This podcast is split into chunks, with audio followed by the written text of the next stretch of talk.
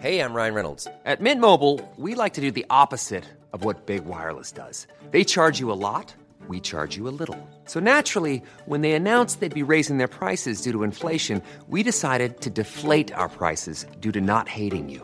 That's right. We're cutting the price of Mint Unlimited from $30 a month to just $15 a month. Give it a try at mintmobile.com slash switch. $45 upfront for three months plus taxes and fees. Promo rate for new customers for limited time. Unlimited more than 40 gigabytes per month. Slows. Full terms at mintmobile.com.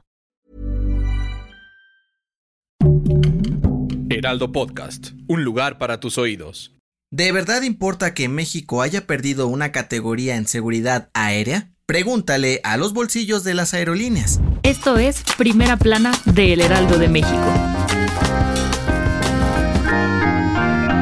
En mayo del 2021, Estados Unidos rebajó la calificación de seguridad aérea de México de categoría 1 a la 2.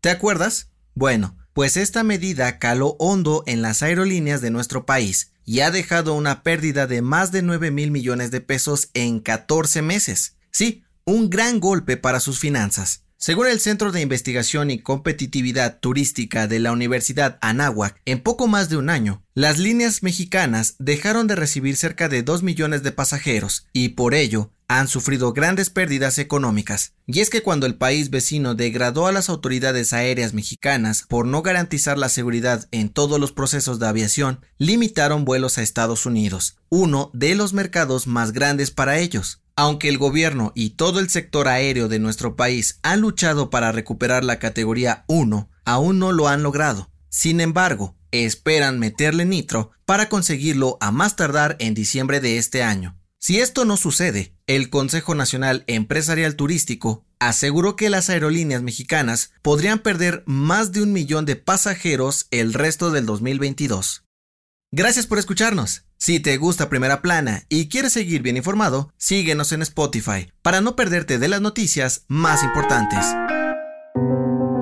Este lunes se cumplen 12 días desde el derrumbe de una mina en Sabinas, Coahuila. Y aunque rescatistas, elementos de protección civil, la Marina y el Ejército han tratado de rescatar a los 10 trabajadores atrapados, la misión se ha complicado mucho.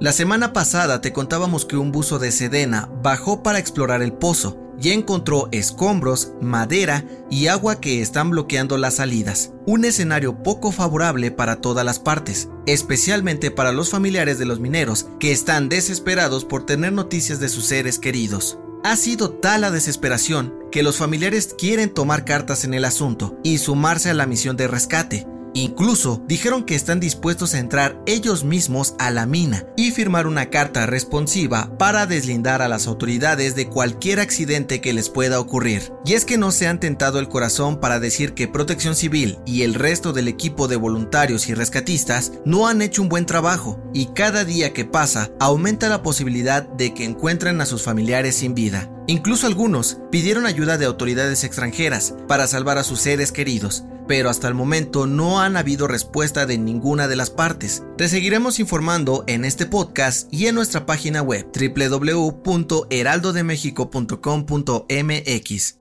En otras noticias, AMLO y Samuel García firmaron un convenio para que el gobierno federal meta el acelerador y pueda abastecer de agua a Nuevo León. Invertirán 10 mil millones de pesos para resolver la escasez en el estado. En noticias internacionales, en Valencia, España, una persona murió y al menos 40 personas resultaron heridas luego del derrumbe del escenario en un festival de música. Los cuerpos de emergencia aseguraron que el incidente se debió a los fuertes vientos. Y en los espectáculos, el FBI concluyó que el actor Alec Baldwin sí disparó el revólver que mató a la directora Helena Hutchins en la filmación de la película Rust en octubre del 2021, por lo que podría enfrentar cargos penales por ello. El dato que cambiará tu día.